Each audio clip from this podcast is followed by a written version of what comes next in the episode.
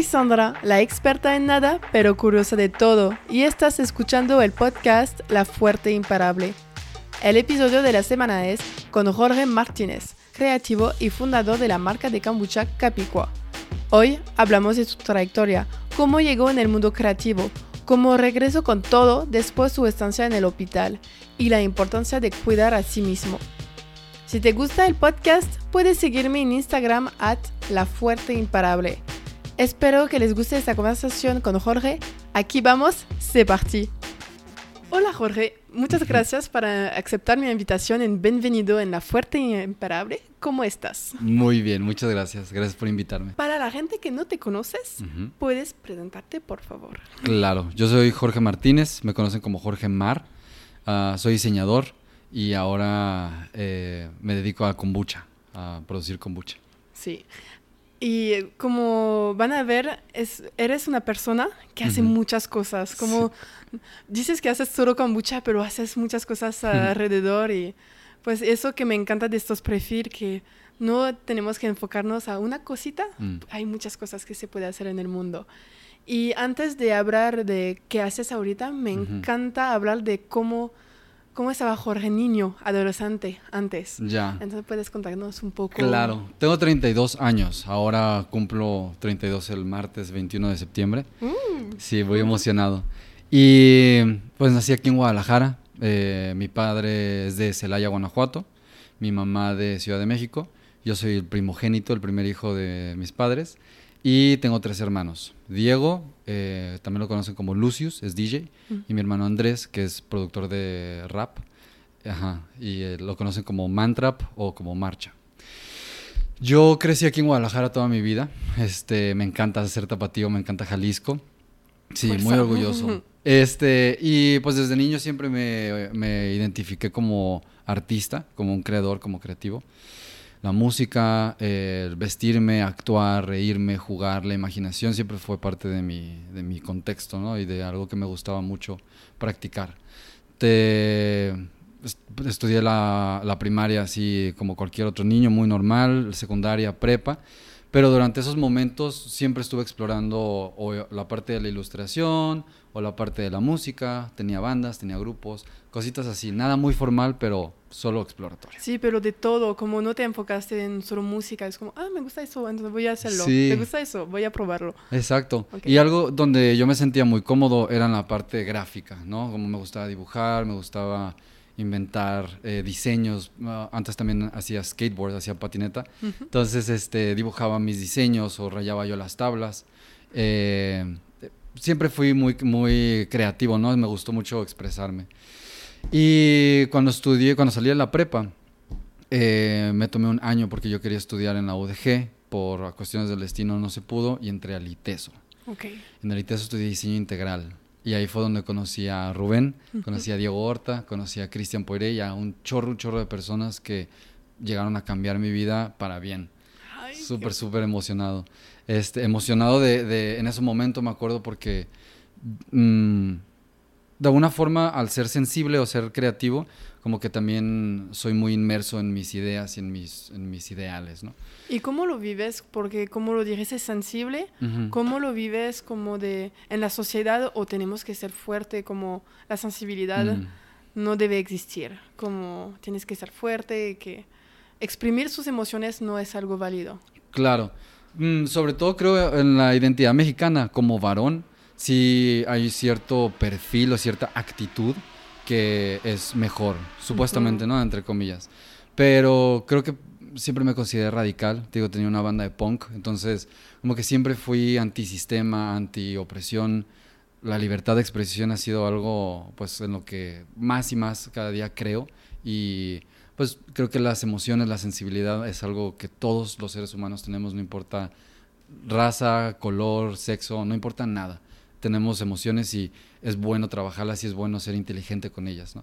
Sí, totalmente. Entonces creo que en mi experiencia las emociones han sido parte de, mi experiencia de vida y ahora poder tener la edad que tengo y saber manejar mis emociones de una forma congruente es lo más, más eh, satisfactorio, ¿no? Sí, totalmente y especialmente cuando eres artista, que es de creación y de pues de representar emociones a Ujú. través de, pues puede ser dibujos, música, y tienes que expresarlo.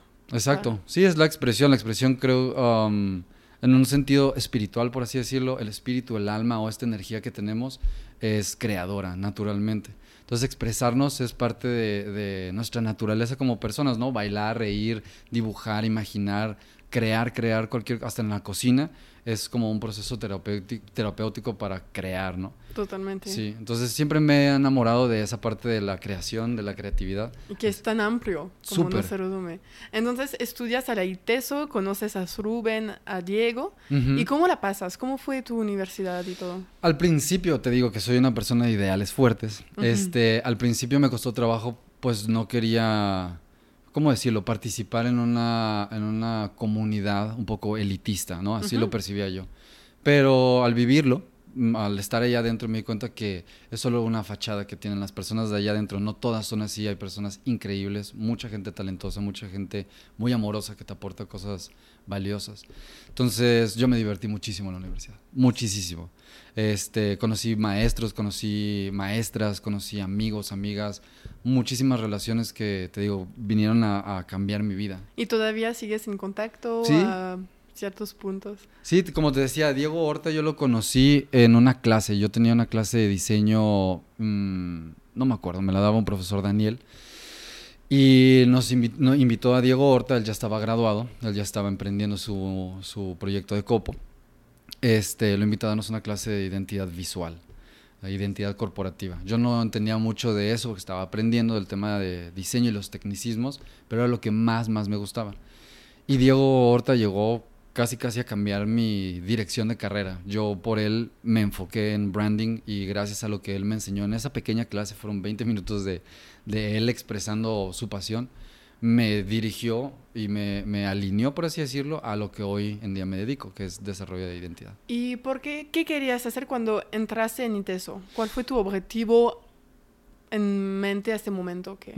Diseño gráfico siempre fue mi pasión. Me gustaba y me gusta mucho la ilustración digital. Me gusta mucho el arte gráfico. Me gusta mucho como utilizar la computadora y poder generar gráficos, este, pues nuevos, ¿no? Interesantes, cosas que no haces necesariamente con la mano. Y, pero nunca le, nunca le encontré un propósito. un- nunca, nunca me he sentido como un artista contemporáneo o algo así, ¿no? Más, más, digo que soy una persona de propósito. Entonces, eh, entender un poquito más de, de lo que hacía Diego me inspiró muchísimo a darle un sentido a mi creatividad y mi arte digital. Entonces ahora ya lo hago para clientes, lo hago para marcas, lo hago para campañas publicitarias y tiene un poquito más de congruencia para mí el tener un objetivo, desarrollar la propuesta y cumplir el objetivo. Ah, ok. Entonces, tienes la clase de branding con Diego y fue, oye, eso yo voy a dedicarme. Exacto. ¿Y cómo, qué haces para dedicarte a eso? Porque muy bien sabes, pero ¿cómo ahorita?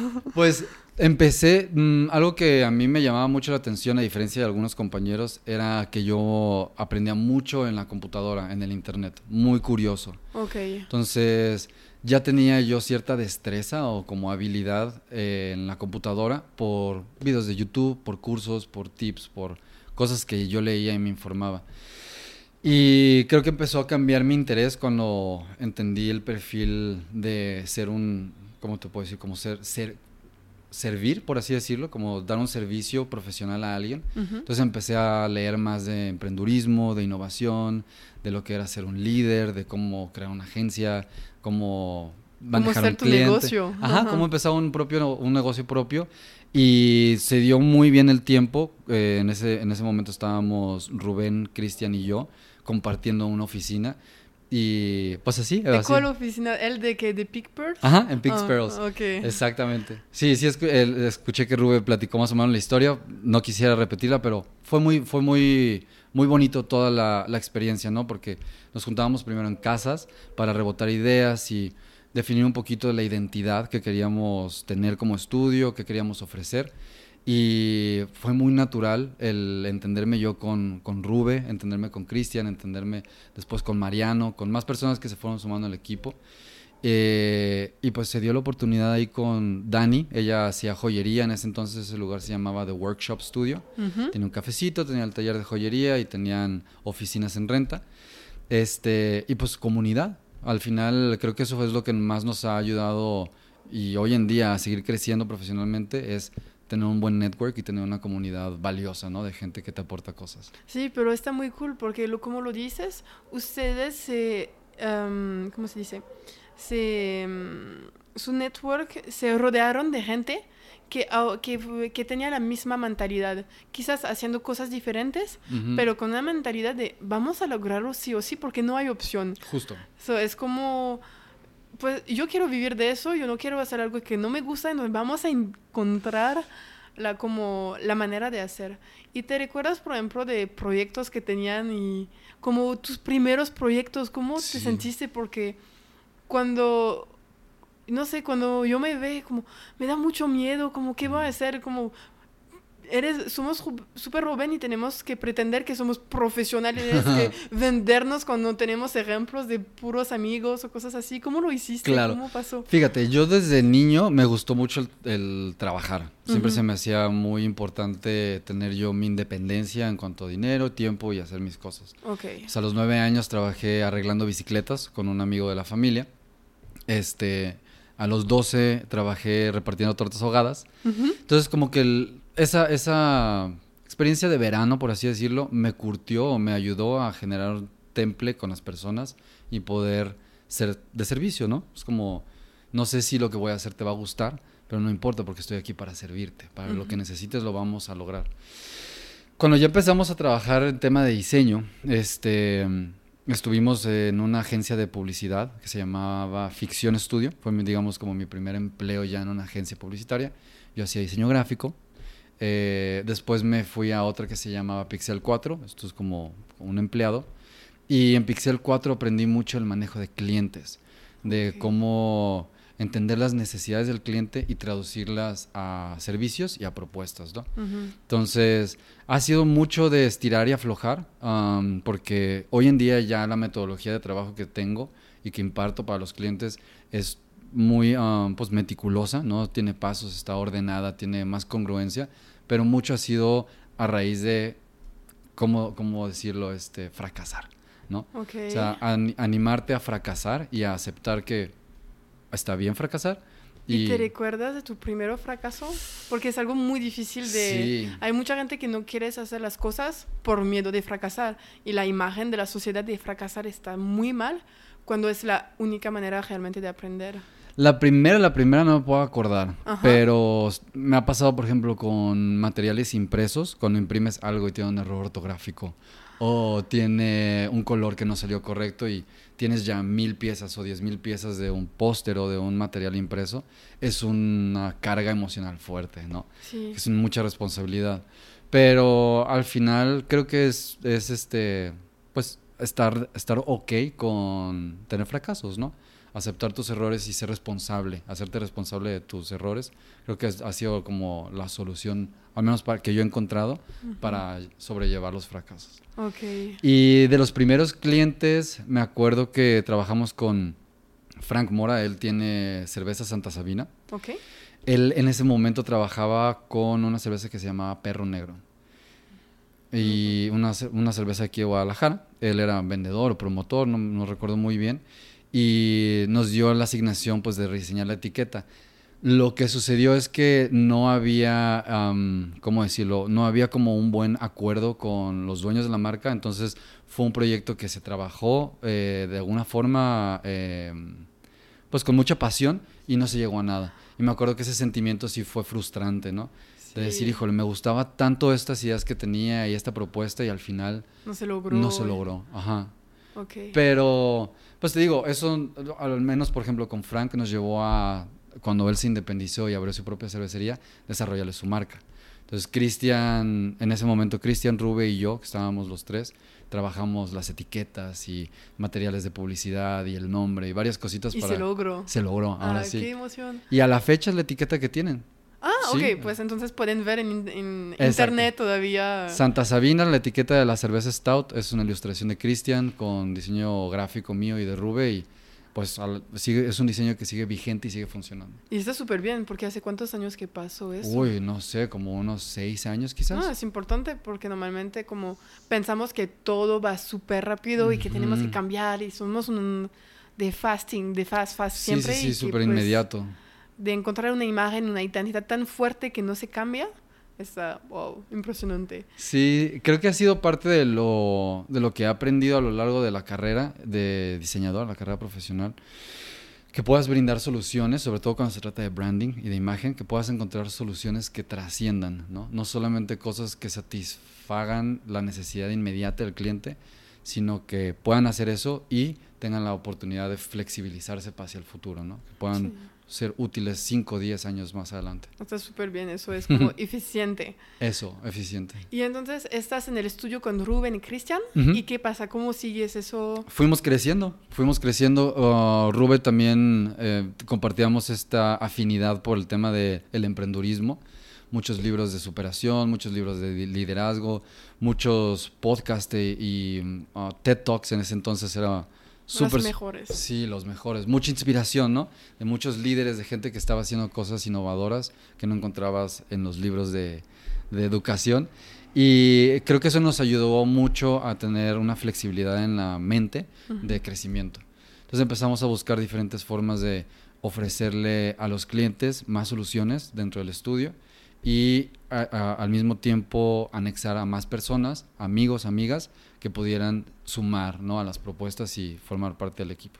Entonces teníamos la oficina ahí en, donde es ahora Pixperos, nos movemos a Justo Sierra y Chapultepec y después nos cambiamos, ahí contratamos a la primera empleada, era a esa Ana Rocío, que ahora es mi socia. Ah, genial. sí. Este, y de ahí nos mudamos a Montenegro, todo ha sido en Americana, este, en, ajá, en Montenegro y, ¿cómo se llama? Entre Argentina y Bélgica. Sí, bueno, la, la colonia de artistas. Ajá, exacto. Y pues mucha comunidad, eh, tirábamos fiestas cada fin de semana, mucha gente iba al estudio, los clientes les gustaba entrar a un entorno, pues como tú entras ahora aquí a la, a la nave, artístico, creativo, con cuadros, detalles, etcétera, etcétera. Entonces, como que estábamos dando una muy buena imagen. Y creo que llegamos a un punto de crecimiento en donde era indispensable para cada uno de nosotros encontrar nuestro propio camino. Es muy desgastante el trabajo de publicidad, por así decirlo, como el trabajo de, diseño publicitario. Muy demandante, muchas exigencias, se tienen muchas, ¿cómo te puedo decir? Expectativas. ¿Y cuáles son, por ejemplo, las exigencias de la gente o de los clientes? ¿Cómo, cuál, cómo las definiría? Mm, creo que que sea algo medible es algo importante para un empresario, que pueda eh, eh, medir tu inversión en tiempo, en calidad y en resultados. Entonces, éramos bastante jóvenes, bastante inexpertos en ciertas áreas, este, con muchísima actitud positiva para sacar las cosas, pero siento que no estábamos dándole a los clientes que estábamos captando los resultados que ellos tenían en expectativa. Sí, como la estructura para que, pues es muy bonito, muy bien, pero gracias a eso, ¿cuánta gente me compraron mi kombucha, por ejemplo, cosas así? Exacto, mucha creatividad, muy valioso el trabajo de creatividad, pero ya en cuanto a la parte de marketing o la parte medible, no estábamos dando esos resultados. Este, y creo que fue un, buen aprendizaje para todos porque cada quien se especializó en su, en su área, ¿no? Rube ahora que es diseñador, artista, pero también se dedica a la parte de publicidad y marketing digital. Cristian, que es pintor, tatuador, está 100% enfocado en el mundo del arte. este, como que cada quien fue encontrando su, su, formación. Y yo personalmente me quedé con el tema de la identidad de marcas. Uh, dejé de hacer publicidad un rato y me enfoqué en esta concepto que es branding, ¿no? ¿Y cómo puedes explicar para la gente? Porque no todo el mundo viene del mundo de branding y que, que estudiaron otras cosas o que no son familiar con eso. branding, mi traducción sería ingeniería de marca, brand engineering. Este viene, la palabra viene de estos um, sellos que les ponían al ganado para identificarlos. Y es justo la intención de una marca que sea identificable, que sea reconocida y que sea Um, una, una, propuesta de valor, ¿no? que tenga algo valioso que aporte al, al, mercado. Entonces, todo esto se, se basa en, digamos, dos pilares, que es la identidad de la marca, los aspectos no tangibles de una marca, su concepto, su misión, su visión, sus valores, sus propósitos, y la parte tangible, que es la parte visual, sus eh, eh, colores, tipografías, su logotipo, sus fotografías, eh, su página de internet, todas las herramientas que ya son tangibles, por así decirlo. Y yo me enfoqué en intentar aprender de los dos con los clientes y, pues sí, así profesionalmente. Ajá. Entonces abriste tu propio estudio. Sí, exactamente. Cuando nos separamos, estábamos platicando ya en algunas opciones que teníamos para conservar clientes y que las inversiones que habíamos hecho en ese entonces, pues generaban patrimonio, ¿no? Y que no se echaran a, perder. Eh, nos repartimos las cosas de forma justa y yo me quedé con con, digamos, el equipo, el personal en ese entonces de trabajo de Parallel, así se llamaba la agencia, y abrimos Temple of the Brands, que era, digamos, esta, esta, esta agencia o este servicio boutique de desarrollo de concepto y, e, e, identidad visual para las marcas. Ok, y entonces desarrollaste, pues guardaste el equipo, desarrollaron cosas y todavía existe eso. Ya cada quien independiente. Ah, ok. Ajá. Estábamos en ese entonces cuando estaba Temple of the Brands. Christian se quedó apoyándome con algunos proyectos un tiempo. Brian Solís. Eh, estaba María Aguilar. Estaba Luisa Márquez. Estaba Carla. Estaba Ana Rocío. Y por ahí otras personas. No me puedo acordar bien quién estábamos en el equipo. Y seguimos llevando clientes. Eh, cada quien sea, hoy en día ya tiene como su propio sello independiente, por así decirlo. Brian tiene su estudio de branding igual, Luisa es tatuadora y también desarrolla asesoría para marcas. Ah, esta María Aguilar tiene su marca de zapatos y hace su propio tema de redes sociales y, relaciones públicas. Entonces empujraron la gente que trabajan con ustedes a hacer sus propias cosas. Sí, trabajas con, por nosotros, con nosotros, pero te, te enseñamos las cosas de la manera que nosotros queremos que se hace pero después pues todo eso, estos herramientas, herramientas, puedes usarlos para tus propias ideas, negocios. Exacto. Y... compartir clientes también, que era algo que a la fecha seguimos haciendo. Cuando llega un cliente grande, que hay varios servicios que hay que desarrollarles, buscamos trabajar en conjunto para, eh, ya de forma independiente, pero igual porque tenemos una metodología similar y nos entendemos muy bien en el lenguaje creativo. ¿Y cómo haces para como juntarte y encontrar a personas con quien vas a trabajar y sabes que va a durar, que va a funcionar. Porque como lo dije a Diego, como lo dije a ti y a Rubén, se parece que ustedes como saben encontrar a las buenas personas, a cómo rodearse de buenas personas. Y piensas que hay un patrón de gente que... En mi caso, sería 50% intuición, 50% experiencia. Y para mí la experiencia no es como cómo te has desarrollado o dónde has trabajado tu currículum, sino más bien qué quieres experimentar, ¿no? Cuáles son tus deseos, cuáles son tus pasiones, hacia dónde quieres llevar tu carrera. Es algo que me interesa mucho cuando busco a trabajar con alguien, ¿no? Ok, no es tanto como lo que has hecho, es más que quieres para el futuro y todo. Ah, muy bien. ¿Y entonces qué hiciste después? ¿Cómo desarrollaste? ¿Cómo siguió Seguimos trabajando Temple of the Brands durante casi tres años más. Este fue, fue, muy, muy curioso porque en ese entonces estábamos eh, en un momento, yo creo, de, en México de muchísimo crecimiento para las agencias de branding y diseño. Estaba Anagrama, estaba Face, Futura, muchas agencias de Monterrey, aquí en Guadalajara, Copo, Yujo, eh, Enríquez Lara Studio, varias personas muy talentosas que estaban poniendo en alto a nivel global una estética de lo que branding es y a dónde lo puedes llevar. Entonces estaba muy bonita toda la competencia que estábamos generando y todo el portafolio y digamos como el foco de diseño que estaba convirtiéndose en México. Pero a su propia vez creo que estaban pasando cosas inevitables como celos, envidias, críticas, etcétera, etcétera. Entonces fue muy chistoso porque durante todo el tiempo de Temple of the Brands nunca tuvimos un portafolio activo público. Todos los clientes eran de recomendaciones y todos los clientes se mantenían de esa forma, ¿no? Um, yo, yo aprendí que era más importante de entregar un súper buen trabajo y que el trabajo hablara por sí solo que dedicarle lo mismo que le dedicas a un proyecto para adornar. Prospección y encontrar clientes. Y cómo, porque lo que ve cuando yo comparo a Francia y México es que aquí el branding es mucho más importante. Como hay realmente, las empresas entienden realmente que si no hay historia, hay nada. Como nunca se va a lograr eh, en largo plazo las ventas, etcétera. Y me parece muy, muy interesante, pero como, por ejemplo, ¿cómo explicar? Lo, ¿Cómo haces para que los celos no te afectan? Mm. Porque mucha gente, como, como lo dijiste, todo el mundo, es, fue el foco principal de todas las empresas. Sí, sí. Entonces todo el mundo quiere esas mejores empresas, mejores proyectos, etcétera.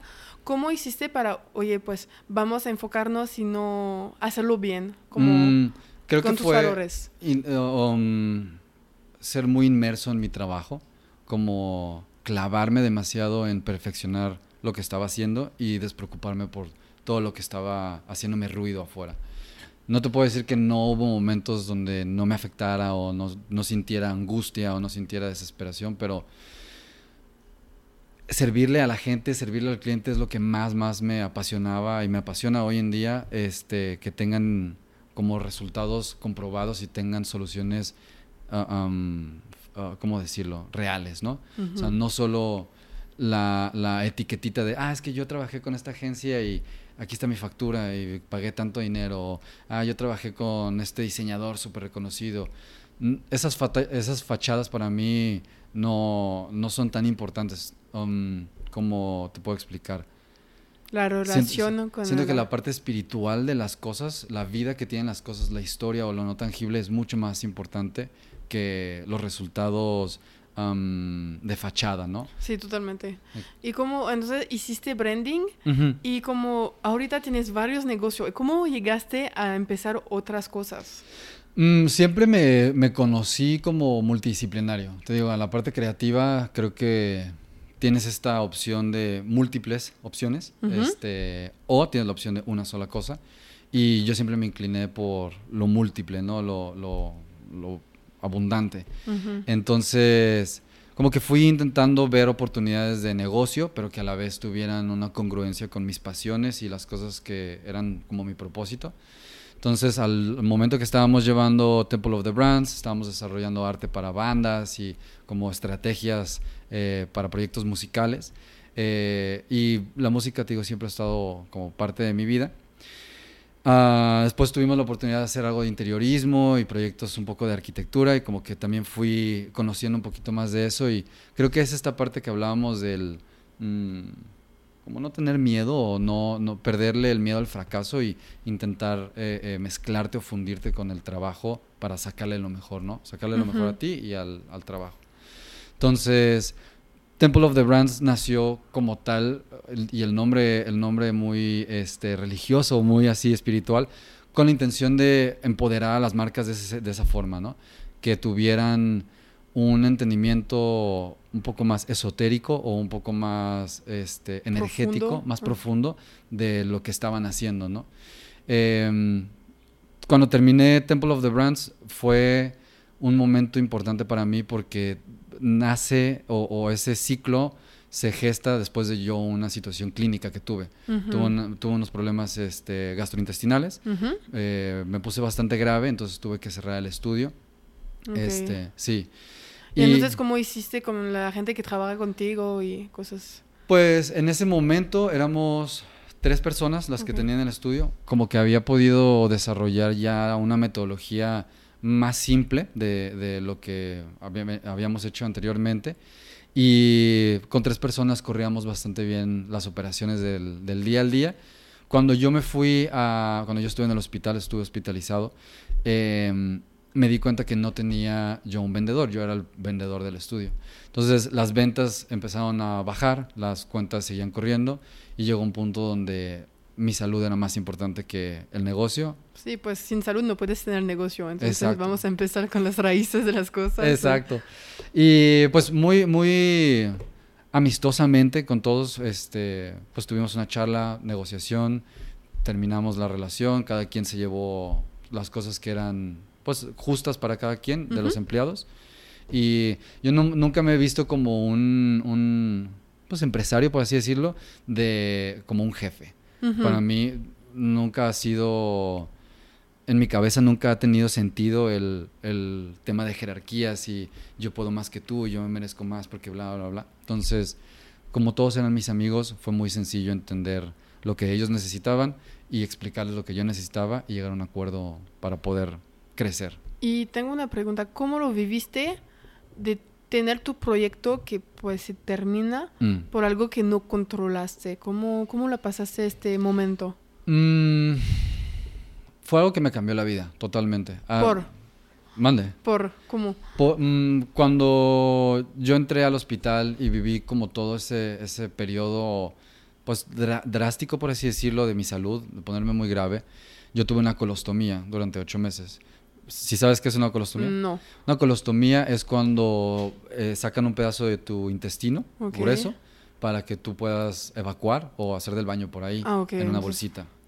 Es bastante, ocho meses es como muy largo. ¿Es Muchísimo. ¿Hospital siempre? No, estuve un mes en el hospital y después estuve dos semanas en casa y después regresé al hospital otro mes eh, y después ocho meses este, En casa. en casa. exacto. Ok. ¿Y cómo, cómo pasaste esta etapa y cómo el después? Mm, Porque la- cuando yo entro en este ciclo como de introspección y medio depresivo, la verdad, porque pues estás, yo estaba acostumbrado a todo el tiempo estar activo, este, tuve mucha introspección, mucha reflexión y tuve la oportunidad de por primera vez escuchar a mi cuerpo, escucharlo hablarme y decirme qué es lo que necesitaba.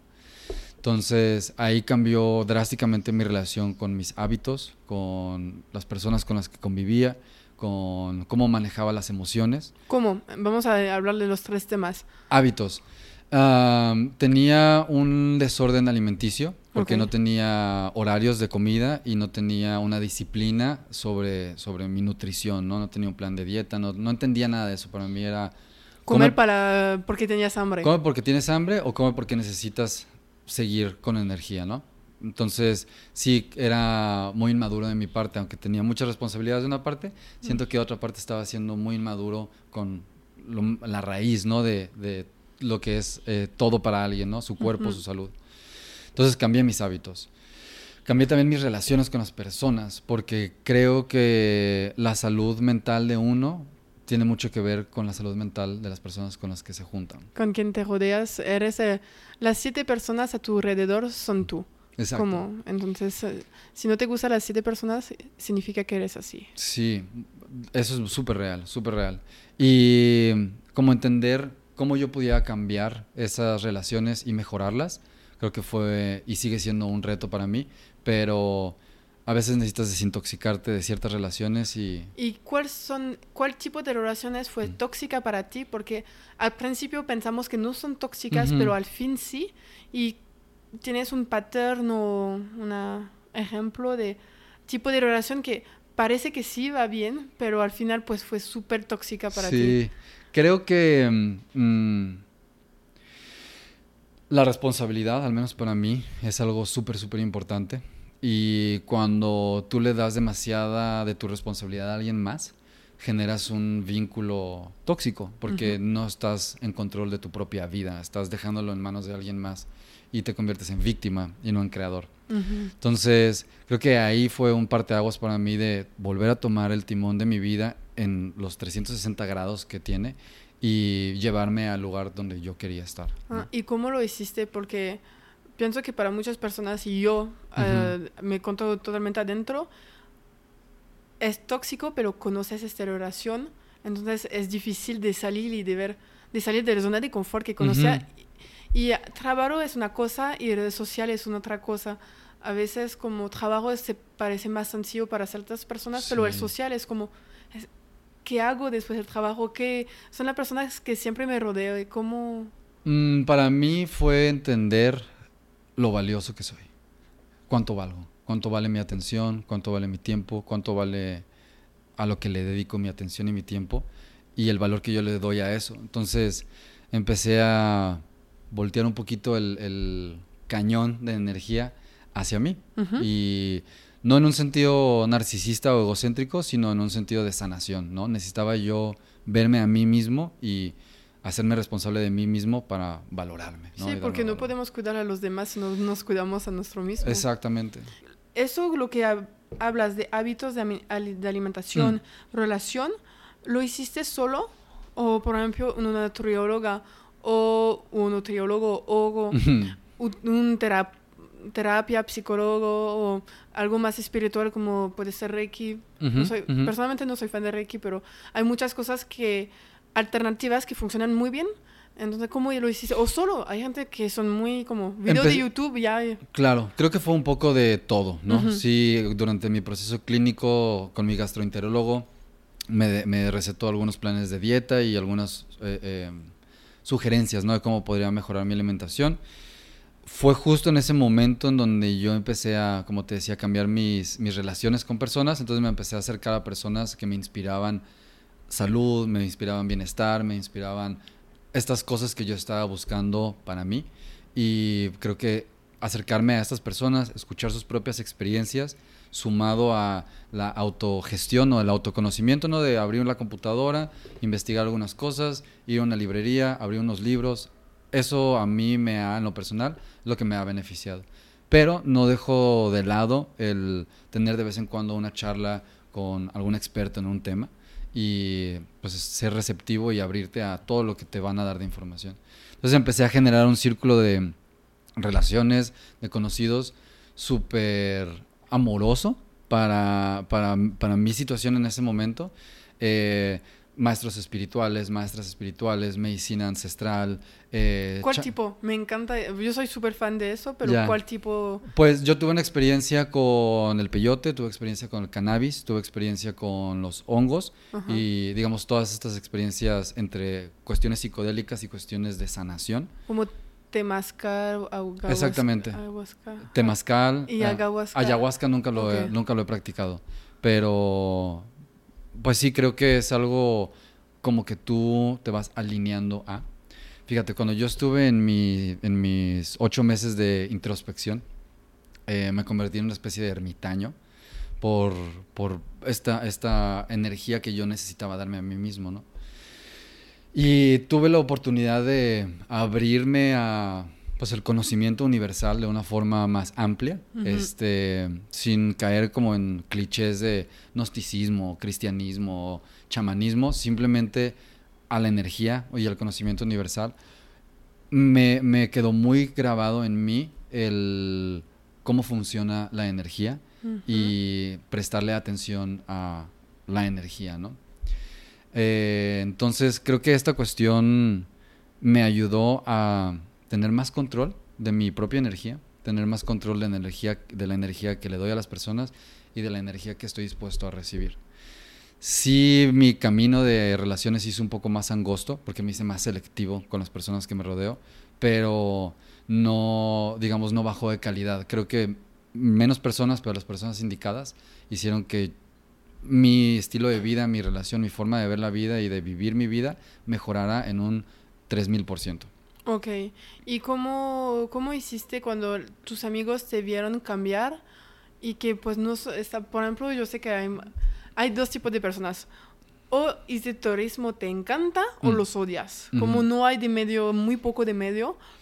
¿Y cómo haces con la gente que no, no entienden o no quieren como... También si, oye, pues yo entiendo que no lo creas porque yo soy parte de la gente, yo no creo hasta que lo ve. Ujú, ujú. Pero también si no quieres probar, es como... ¿Sabes qué me, me- me pasó a mí con la, con la energía y toda esta cuestión espiritual, por así decirlo?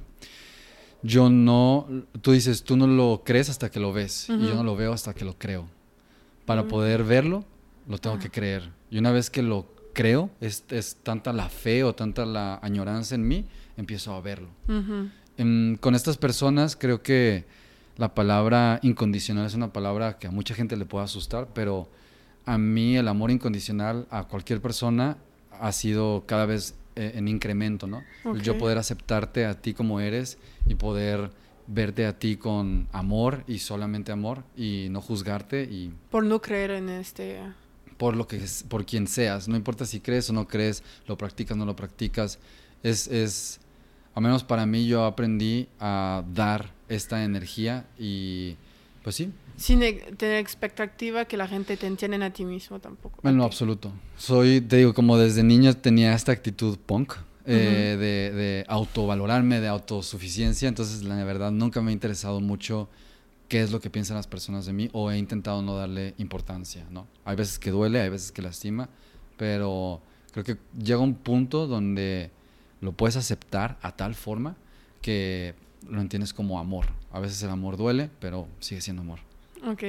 Y entonces hay la parte de nutrición, la parte social de amigos y la tercera La parte espiritual, la parte espiritual. enérgica. Ajá. ¿Y cómo lo hice- la desarrollaste? Mm, te digo, um, mucha lectura, mucha introspección, la meditación, la yoga, prácticas que son como tecnologías que vas integrando a tu vida y creo que eso me fue llevando a encontrar, incluso en mi trabajo profesional, mejores resultados. Porque yo no entendía que si yo no estaba bien, las cosas que iba a hacer, por más que me esforzara, no iban a estar del todo bien. ¿Y viste un cambio en tu trabajo? Ah, ok. Ocho Ujú, sí. meses así. Ajá. ¿Y qué haces? Como... Me dice el doctor, primero me dice el doctor cuando recién me operan que es probable que pueda vivir con la colostomía toda mi vida y que nunca más pueda sentarme a hacer del baño. Ajá. Este, entonces fue con la primera vez que yo escuché a mi cuerpo hablarme, por así decirlo, o, o entenderlo, o vibrarlo. Y fue como una reunión o, o reintegración con mi cuerpo a saber qué es lo que necesita, cuándo lo necesita. Antes me pasaba que si yo estaba sentado en la computadora y tenía ganas de ir a hacer pipí, no me paraba. Era, voy a terminar esto y después voy a hacer pipí. Y hoy en día es pipí. No importa nada, nada, nada, nada más que yo esté haciendo, más que lo que mi cuerpo me vaya pide. pidiendo. Si estoy cansado, dejo la computadora. Si me duele la espalda, ya no sigo trabajando. Entonces como que dejé de explotarme a mí mismo. Este, y creo que por todo lo que yo venía viviendo y creyendo, fue la forma en la que yo le encontré más congruencia, ¿no? A ser antisistema y no creer en la explotación de las personas, su espíritu, su alma, sus deseos.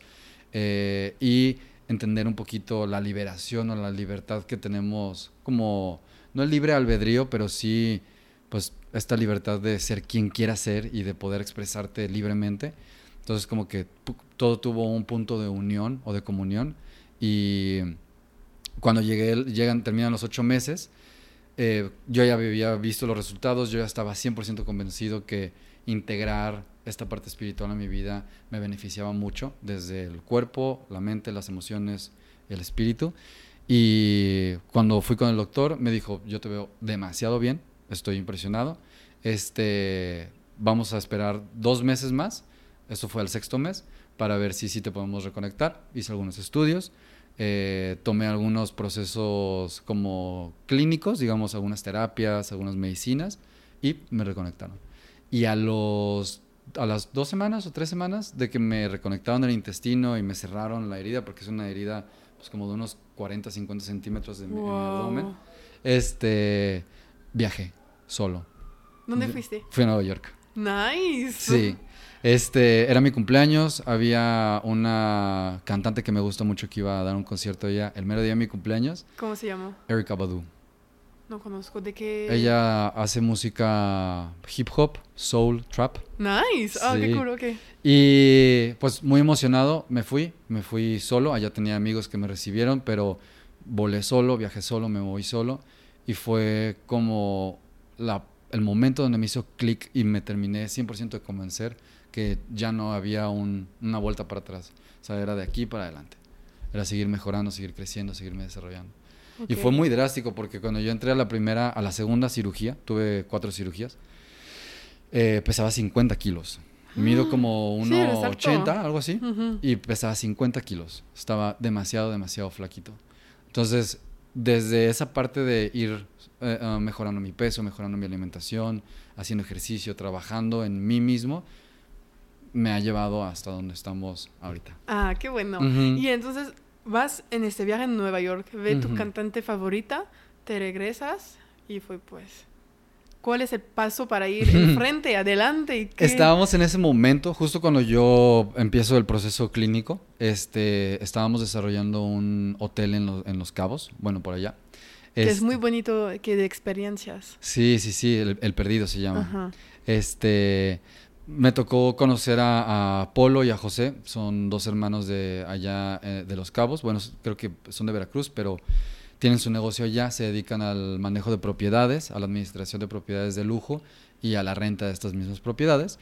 Y Polo siempre tuvo el sueño de desarrollar el hotel, siempre me lo platicó como su máximo, este, Goal. su máximo meta eh, profesional.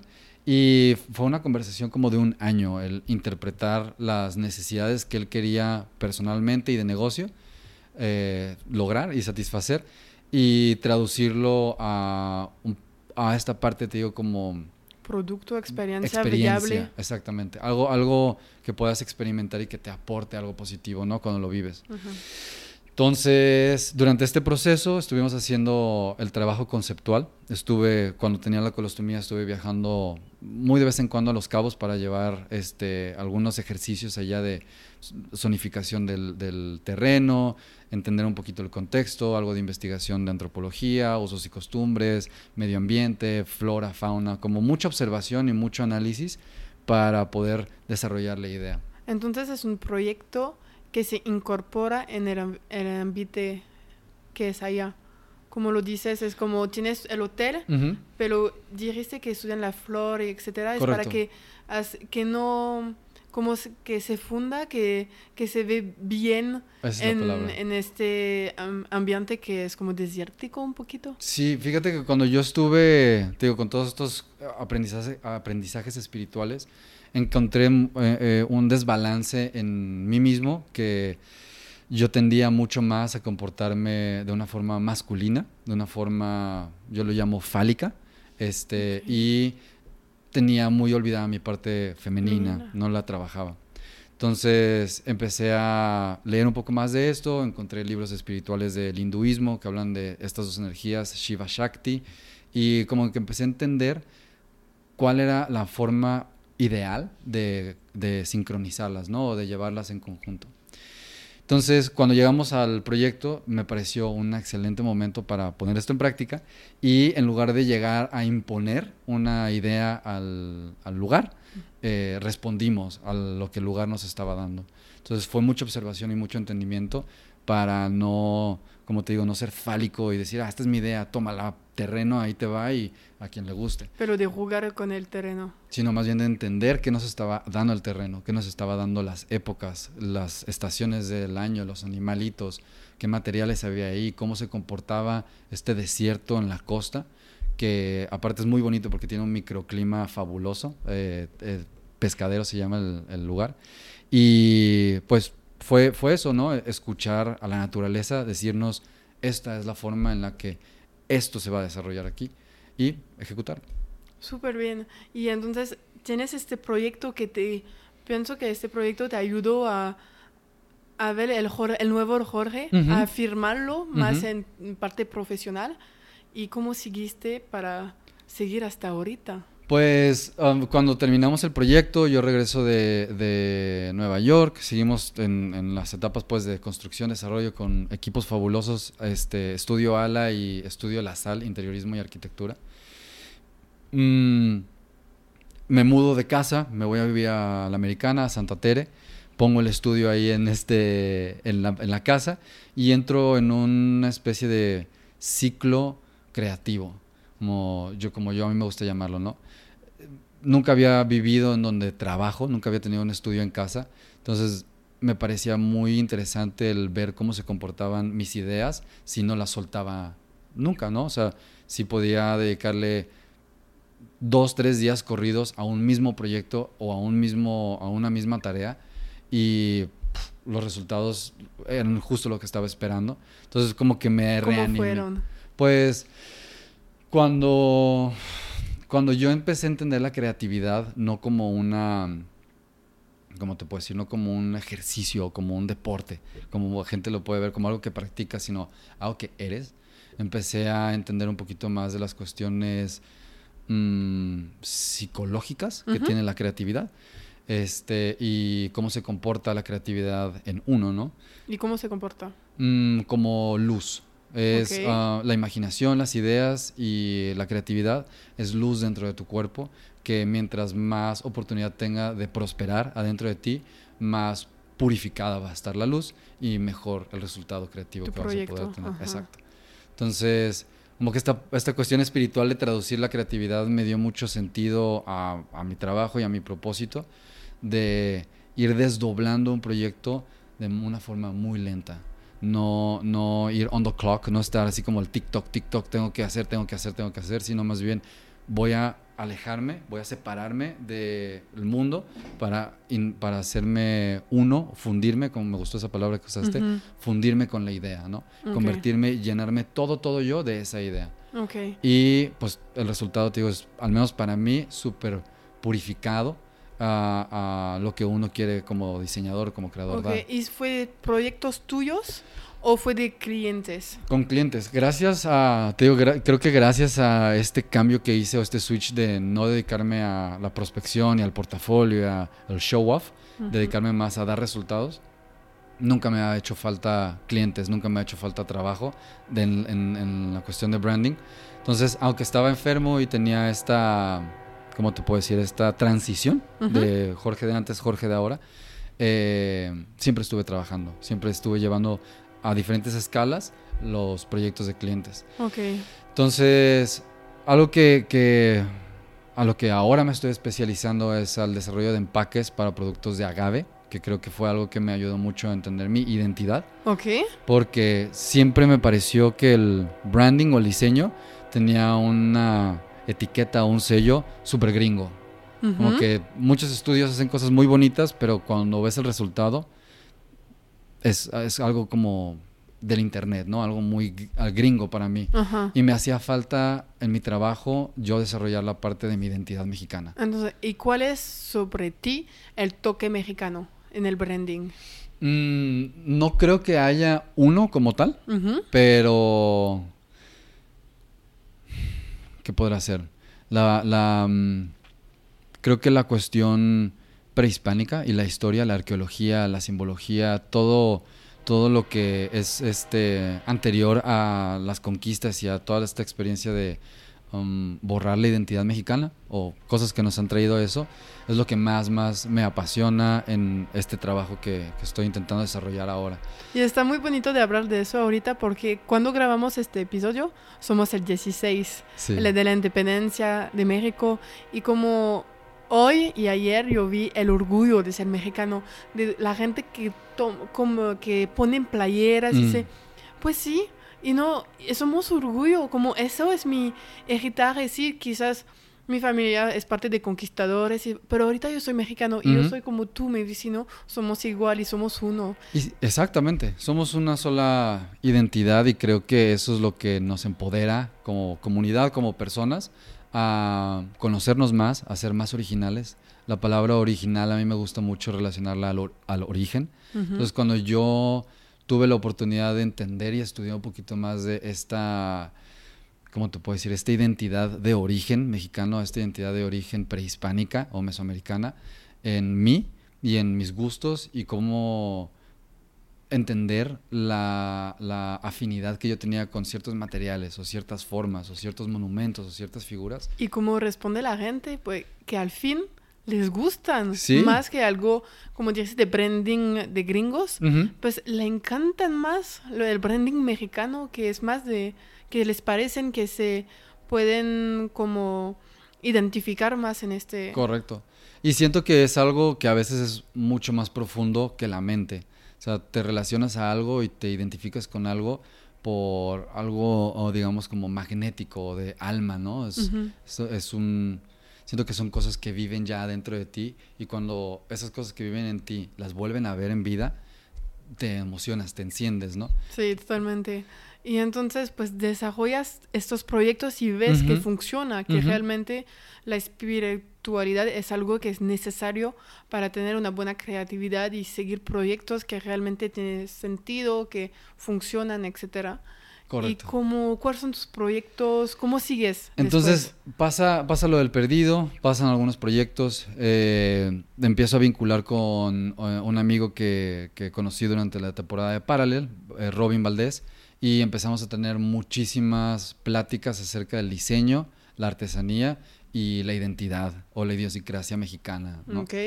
creo que eso en, en mi realidad me aportó mucho de originalidad este, pues porque era algo, algo que me apasionaba y que yo me sentía identificado con. Entonces, a la par llega Santiago. Cuando fui a Nueva York fui a visitar a Santiago. Tuvimos pláticas increíbles de sincronía y de numerología y de chamanismo, espiritualidad, etcétera, etcétera. Este, muy emocionado yo por eh, cómo se acomodó todo el día de mi cumpleaños, ir a ver a esta chica, todo eh, tenía mucha congruencia en ese sentido eh, este, digamos, espiritual. Y platiqué con Santiago, él vivía en Nueva York, platicamos de un proyecto que tenía en mente de desarrollar algo de comida mexicana en Nueva York. Él trabajaba en, el sector eh, gastronómico, en la gastronomía, en la hospitalidad. Y él emprende un viaje a Tailandia justo cuando yo me voy. A los dos días él se va a Asia este, yo regreso aquí, me mudo a Santa Tere, una casa bien bonita, muy regional. Eh, y como que ahí empiezo a despertar toda esta cuestión mexicana dentro de mí. Las conversaciones con Robin empiezan a ser más efervescentes de proyectos, ideas, gustos, afinidades, investigación, historia, antropología, chorro de temas para poder darle sentido a los diseños ¿no? que queríamos generar. Y Santiago se regresa a México después de cuatro años de estar viviendo en Nueva York. Cuando se regresa, él tiene algunos planes de, digamos, emprender un negocio aquí en México, pero no sabía si lo iba a hacer en Ciudad de México, de donde es su familia, en Querétaro, donde vivía su papá, o aquí en Guadalajara, donde estaba viviendo su mamá. Total, por cuestiones del destino, llega aquí y me platica de la kombucha. Y de nuevo llega como a, a darme a mí un sentido de vida el saber que esto tiene beneficios para la salud intestinal, altísimos, para la salud integral altísimos y pues lo sentí casi casi como una como un mensaje divino, ¿no? Por así decirlo. Sí, y como tú sufriste de eso. Exacto. Y que lo necesitaba. Y entonces pienso que no todo el mundo conoce el kombucha. Entonces puedes explicarnos un poco de qué es claro. kombucha. Kombucha es una bebida funcional. Es un, digamos, superfood o super drink que está hecha a base de té. Puede ser cualquier tipo de té. Nosotros en el caso de Capicúa utilizamos té verde. Eh, sencha es la, especie de té. Y este té se prepara como un té normal, se hierve, eh, su proceso ritualístico del té, eh, y después lo fermentamos con una especie de hongo acuático que se llama SCOBY. Es un cultivo simbiótico de bacteria y levadura. Esta madre SCOBY o esta, esta um, pues sí, como powerhouse de, bacterias y levadura, transforma las eh, azúcares y la teína del té, lo usa como alimento y lo transforma en probióticos, que son, digamos, bacterias buenas y beneficiosas para el cuerpo.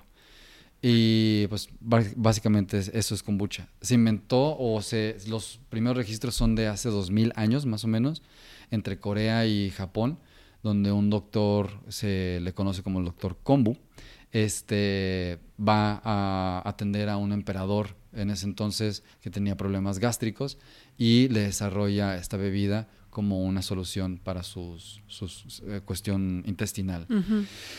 Trasciende muchísimo, el, el, emperador mejora de una forma inexplicable este, y le pone el nombre kombucha. Cha como matcha es té. Entonces es el té del doctor Kombu, kombucha. Eso es lo que significa ah, kombucha. genial, no sabía. Sí. Y entonces, como ahorita tenemos que hacer kombucha y que es algo natural que te permite de tener una buena salud intestinal y regenerar tu flor. Y entonces tu amigo de Nueva York llega con esta idea, te la practica. ¿Y cómo, cómo pasó eso, la creación? sumamos, este, bueno, Santiago fue y es el líder del proyecto, es quien tiene la conexión con, con las ideas de este proyecto y me junta a mí con Elías y otro socio, empezamos siendo cuatro. Eh, nos juntamos a trabajar ahí en, en la casa de Santa Tere. Eh, Santiago fue mi roomie durante un tiempo y pues generamos muchísima sinergia en, en esta parte de desarrollar desde cero un startup, ¿no? Una empresa startup que fuera congruente con todas estas ideales que platicábamos todos los días, ¿no? El liberar a las personas de estos malestares intestinales y de estos, um, ¿cómo decirlos? Uh, planes dietarios bastante pobres que, vivimos eh, em, en México y en muchos contextos. Este, la comida rápida, de la comida ultraprocesada. Yo, yo voy a decir más, el mundo, no solo México. Es algo global, ¿no? Ajá. Este, y le encontramos mucho sentido y así empezamos a trabajar siguiendo un modelo de Lean Startup para poder desarrollar la, la compañía. Eh, uno de los socios se baja el barco a los seis meses, un año, y llega el momento donde nos animamos a pedir un préstamo o, o pedir un- un- una inversión para montar el taller aquí este, en la nave compramos la cámara fría, compramos algo de equipamiento para poder administrar bien eh, la escalabilidad del proyecto en esa etapa y empezamos el taller. Empezamos trabajando Santiago, yo y Elías eh, y ahora somos casi 10 empleados en, en Capicúa. ¿Y cómo desarrolla? Porque es algo de comida, Sí. es muy específico la cosa que, si la gente no sabe, es una bacteria. Mm. Puedes matarla si no la cuidas. Es algo, es un animal, es un bebé que te- diario tienes que cuidarla si no la matas. Es muy específico como producto. Ustedes, como no todo el mundo tiene como, como- no todo el mundo sabe cómo hacer un kombucha. ¿Cómo desarrollan una receta de kombucha? Creo, creo que Santiago es el ideal para platicarte todo esto, Ajá. pero desde mi óptica, porque la verdad es, es un genio, Ujú. este, desde mi óptica fue entender cómo es que funcionaba un fermento, eh, qué es lo que catalizaba la fermentación en la comida y qué es lo que la fermentación catalizaba en el cuerpo.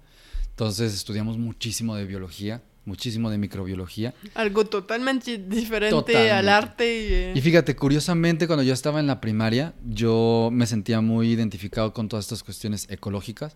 Entonces eh, eh, tenía una historieta de un personaje que era una lata aplastada y que viajaba por las, los caños eh, encontrando soluciones o encontrando formas de ser más ecológicos, ¿no? Ok. Y me gustaba mucho porque una amiga que, que, pues con la que de niño, ¿no? Eh, Este, desarrollábamos estas historietas juntos, yo era el que las dibujaba, ella era súper, súper fanática de toda la cuestión biológica.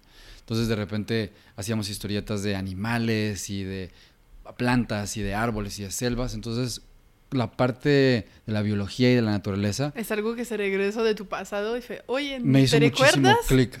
Regresamos. Sí, me sentí como un niño otra vez, muy apasionado ahora de poder tener recursos de leer y tener como información más Ujú. real, más verídica. Pero creo que fue natural la pasión de, de volver a entrar al mundo de la biología, de entender que es, es una bebida viva, es una bebida que, como dices, es un, es un bebecito que necesita miles de cuidados.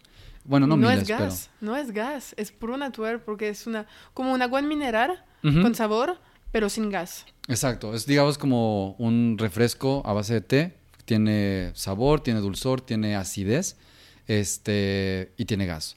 Y, eso- y eso te ayuda a tener una mejor salud. Muchísimo. Que no es coca. Porque cada una de las botellas tiene miles de millones de probióticos a la hora de ser envasadas y conforme va pasando el tiempo, como está viva, sigue generando más y más y más. Entonces, lo, lo- a la hora de desarrollar la identidad, lo asociábamos mucho la capicúa como un carnaval de Brasil. Ok. Destapas una kombucha, te la tomas y entra todo este carnaval de bacterias positivas a tu cuerpo a regenerar tu salud intestinal, a reformular todo tu tracto intestinal desde la boca hasta el trasero. Pues sí. Este, las enzimas, la acidez, todo esto te lo regula, es una bebida alcalina, entonces también tiene muchos beneficios para tratamientos de cáncer, tratamientos de cosas que hoy en día son muy comunes. Sí. Y entonces, eso es tu bebé. Como lo que ve, como todo el mundo te identifica como Jorge, Campucha, como Campucha Sí. Capicua.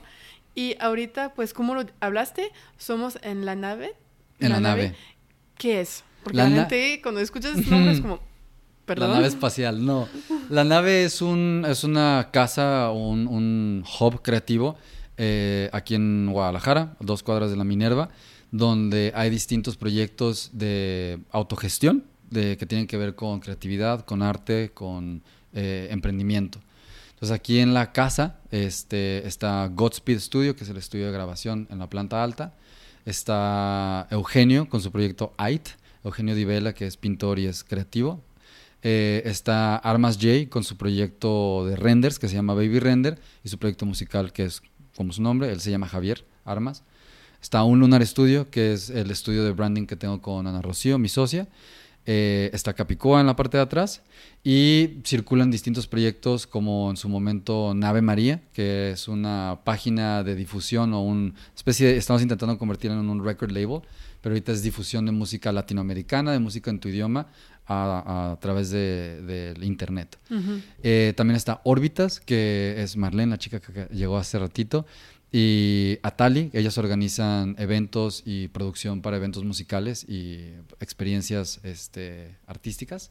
Genial. Entonces es como una sopa de muchísimas personas que suman y aportan para, para hacer un ambiente bien bonito. Está genial. ¿Y cómo haces, como tienes Capicua, tienes tu estudio, cómo haces para organizarlo primero y encontrar tus clientes y mm. todo? Porque son totalmente diferente. Como ahorita necesitas para Capicua, me imagino de venderlo quizás en internet o pero en bares para que la gente o en restaurantes para que la gente te conozca y dice ah me gusta entonces voy a comprar algo no lo compró etcétera. Creo que algo que ha sido este clave es el orden y la estructura.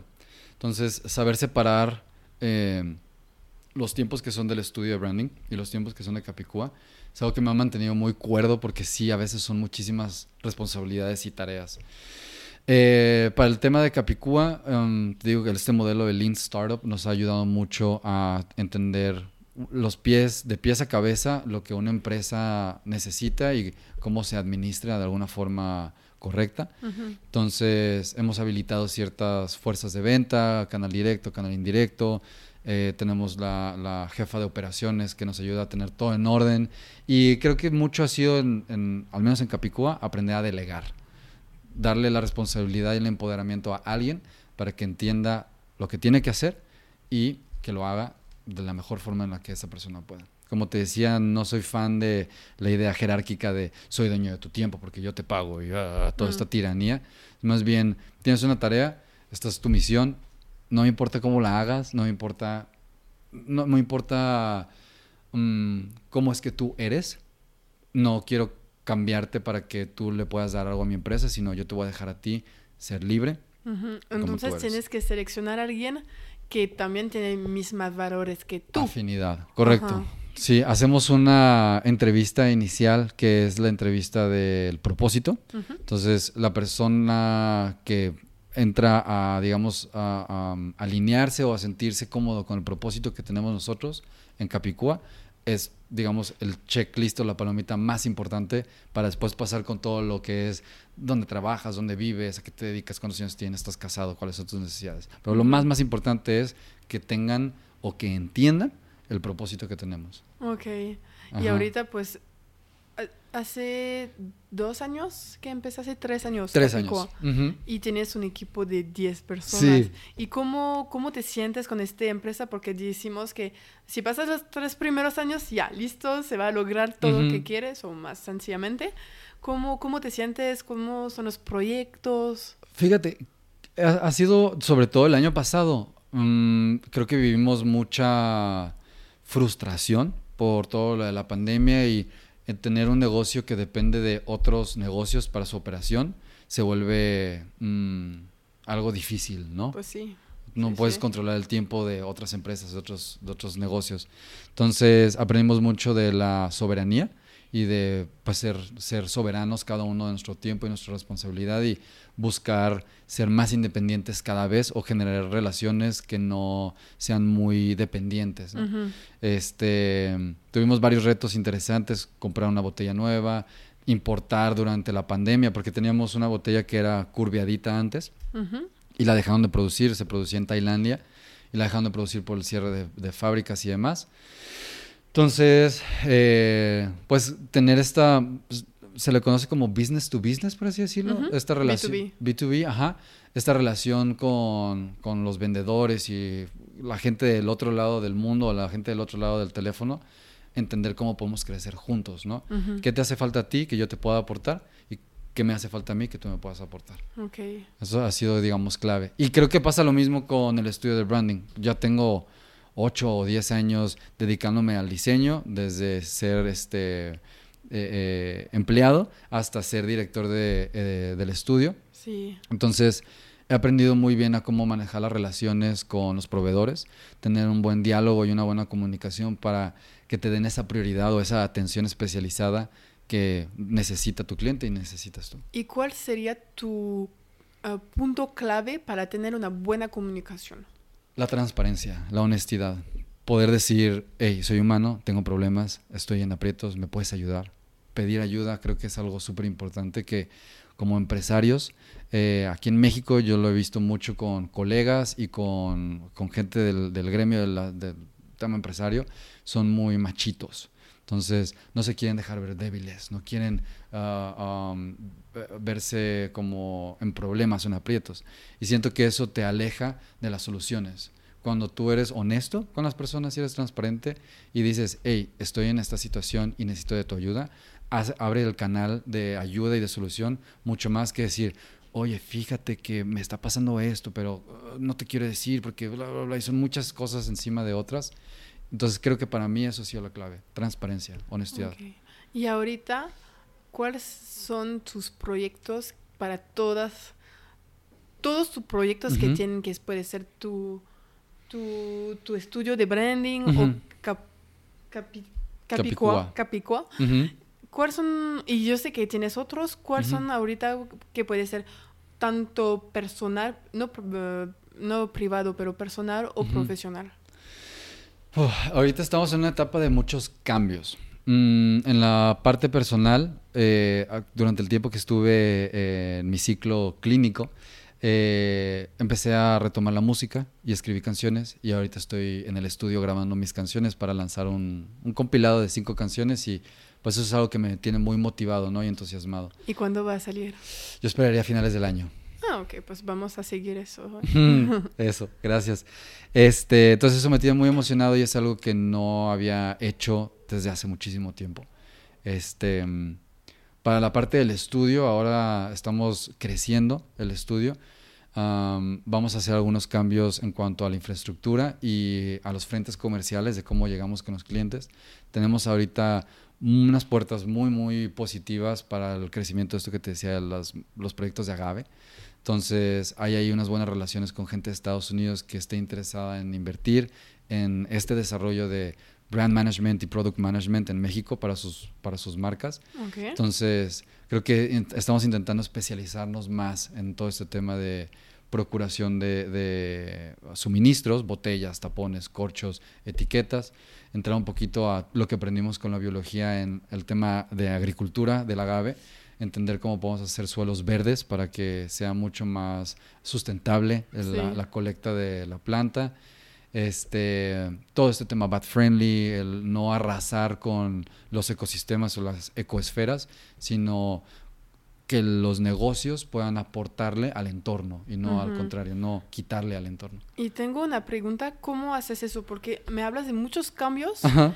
y puede pasar que cuando es una empresa todo el mundo se pone en estrés, pero ¿cómo vamos a lograr eso? Porque tienes que hacer eso y eso y la gente son- se pone muy como porque tienen miedo. Resistente, Sí, sí. como decir, ¿cómo vamos a hacerlo? Y que no, deberías de hacer eso y te pregunte eso y cómo, ¿cómo haces para manejar eso? Mm, yo personalmente, Ajá. la parte espiritual. Creo que eso es lo que a mí me ha mantenido en una línea incondicional, como te decía, de um, embrace the problems. Si vienen problemas, qué bueno.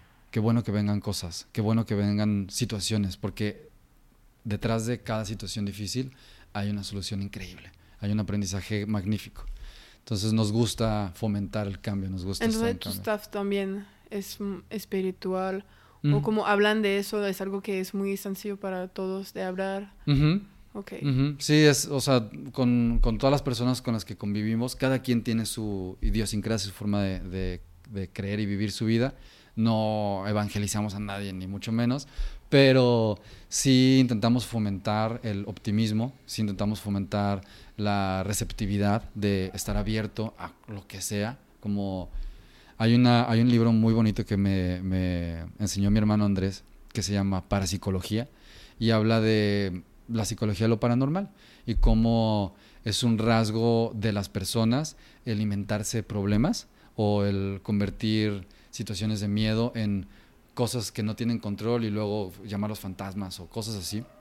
Un libro muy interesante, no sé si pueda 100% estar de acuerdo con todo lo que dice, pero lo que me llama la atención es que tenemos los seres humanos en nuestra naturaleza por querer eh, eh, estar seguros o, salvaguardar nuestra integridad humana, nuestra salud, tendemos a buscar problemas y a estar viendo cuándo va a haber un problema para poder controlar el problema. Y siento que la parte espiritual, al menos a mí, me ha ayudado a no, no preocuparme por el misterio de las cosas, aceptarlo. Así que ah, es desconocido, perfecto. Vamos a emprender y lograr, y, pero de organizar para que... Y vamos a fracasar también, vamos a tener obstáculos, nos va a costar trabajo, nos vamos a raspar, pero eso no significa que vamos a ser infelices. Vamos a trascender. Muy bien. ¿Y qué recomendarías a alguien que quiere empezar su proyecto, pero que, que quiere ganar su vida con eso, que no quiere yo sé que trabajé en trabajos que no me gustaba tanto de verano, cosas así. Pues no más, no más. Ahorita me necesitas sí o sí de encontrar.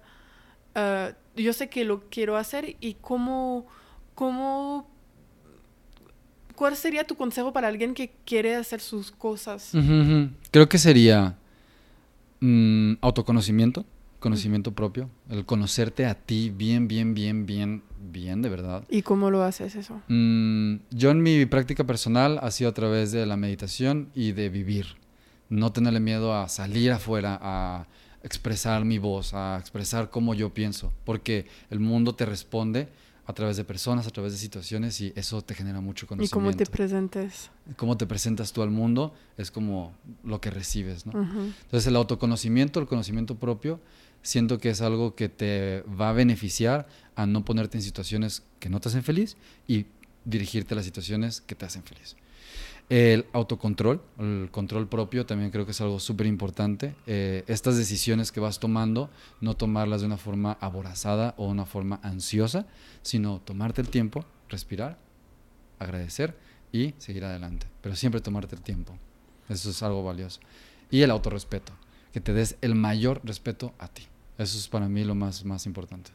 Ok, ¿y cómo te das como respeto en tu cuerpo? En todos los aspectos. Respeta tu tiempo, respeta tus valores, respeta tu moral, respeta lo que es importante para ti. No dejes que las personas, por tú querer encajar o tú querer participar en un círculo social o sacar beneficio de alguien o algo, eh, te demerites o te permites que se burlen de ti o permitas que te hagan menos o permitan que mal usen o malgasten tu tiempo y tu atención. Siento que ese respeto personal es, es valiosísimo. Ok, sí, muy bien. y ahorita estamos llegando al fin del podcast y todo el mundo tiene que contestar a algunas preguntas. Muy bien. Eh, ¿Qué te hace despertar cada día? Mm. La mm, ¿cómo te puedo explicar? Porque no quiero decir la ansiedad, pero la curiosidad de ver qué hay hoy para nosotros. ¿Qué va a llegar? Todos los días son bien diferentes y eso es lo que me motiva un chorro para pasar al día siguiente. Es, ya me quiero dormir porque ya quiero ver mañana qué va a haber. ¿Qué va a estar activo? ¿Eres una persona que duerme mucho? Sí, me gusta mucho dormir. si tuvieras la oportunidad de cenar con alguien, vivo o muerto, ¿quién sería? Mm, me encantaría cenar con mi abuelo Fausto. No, no lo conocí, es el mamá, es el papá de mi mamá. Este y me encantaría tener una. ¿Por, qué te hablaron de él o? Mm, he, escuchado muchas cosas de él. Este, cuando tuve la experiencia espiritual con el peyote, también tuve como un llamado interno de esta identidad de mi abuelo que estaba en mí. no sé, me siento muy relacionado a él. Él era ingeniero, participó en diseñar algunas este, objetos promocionales de México 68. Siempre estado involucrado en la parte, según me platican, de la creación, ¿no? Y de la parte creativa desde la ingeniería, pero ha hecho cosas que a mí me han inspirado mucho y me gustaría poder conocerlo. Ay, nice. Eh, ¿Nos podría hacer alguna recomendación de algún libro, podcast o película o música que te inspire? Uy, de libros, hay un autor em, que se llama Abraham Hicks o Abraham Hicks. este, tiene también videos en YouTube. Em, y me parece, al menos a mí, me parece algo súper interesante. Habla de este concepto de la ley de la atracción y del magnetismo en las personas y de cómo tu deseo es el camino correcto. Eh, lo que deseas es hacia donde te tienes que dirigir. Y es algo muy inspirador. Entonces, ella, que tiene el nombre de varón, Abraham, pero es, es una mujer, hace un channeling, es algo, algo que definitivamente me gustaría que todos conocieran. Ok, voy a poner en descripción. Súper. Y me gustaría saber si hubiera alguien a quien quisiera que yo entrevistara para el próximo podcast. Sí, tengo varias sugerencias. Eh, Armida y Luis Enrique de Estudio ALA, ellos son arquitectos, eh, los dos hicieron su maestría en Harvard y son unos picudísimos para la arquitectura, traen una filosofía de trabajo y de desarrollo de proyectos muy, muy elevada. Creo que sería muy interesante escucharlos. Y son emprendedores, son esposos, tienen, tienen muy buenas historias. Y nunca entrevisté a arquitectos todavía. Estaría muy interesante. Te paso el contacto. También a Santiago, a mi socio de Capicúa, creo que él tiene un amplísimo conocimiento, es para mí un sabio y un maestro. Y se me haría muy chido que lo pudieras conocer y que estuviera aquí en, el podcast. Y por último, a Robin Valdés. Robin es, este, un amigo mío. Él es músico, diseñador eh, industrial y hoy en día se dedica a producir eh, eventos y experiencias con DREA. Ok, ah, yo conozco a DREA, ok, muy bien, sí. pienso que lo ubico. ¿Y dónde puede contactar la gente, nuestra audiencia? Porque pues tienes preguntas o quieres seguirte y ver qué haces y más de tus proyectos, porque ahorita hemos hablado de algunos, tienes mucho más y quizás espero que un otro día vamos a practicar de otros temas que ahorita este podcast está enfocado más a tu trayectoria y quizás de otros temas de emprendedorismo o de espiritualidad, etc. Mm, pueden encontrarme en mi Instagram, eh, Jorge-Mar, este, o mi correo electrónico personal, jorge.martinez.ch.gmail.com. Así es, entonces si alguien tiene preguntas o quiere solo felicitarte o hablar contigo, pues adelante. Por favor, cualquier cosita siempre es bienvenida y me gustaría conocer más personas. Muchas gracias. Gracias. Nos vemos pronto. Gracias, increíble. Bye bye. Si escuchas este mensaje, significa que llegaste hasta el fin y por eso, muchas gracias. Espero que te haya gustado, que aprendiste algo nuevo y que encontraste tu dosis de motivación para convertirte en arquitecto de tu propia vida. Si te ha gustado el episodio, puedes compartirlo a alguien que podría inspirar o directamente en las redes sociales sin olvidar de identificar a Jorge y a yo para que podamos verlo también. Nos vemos la próxima semana. A.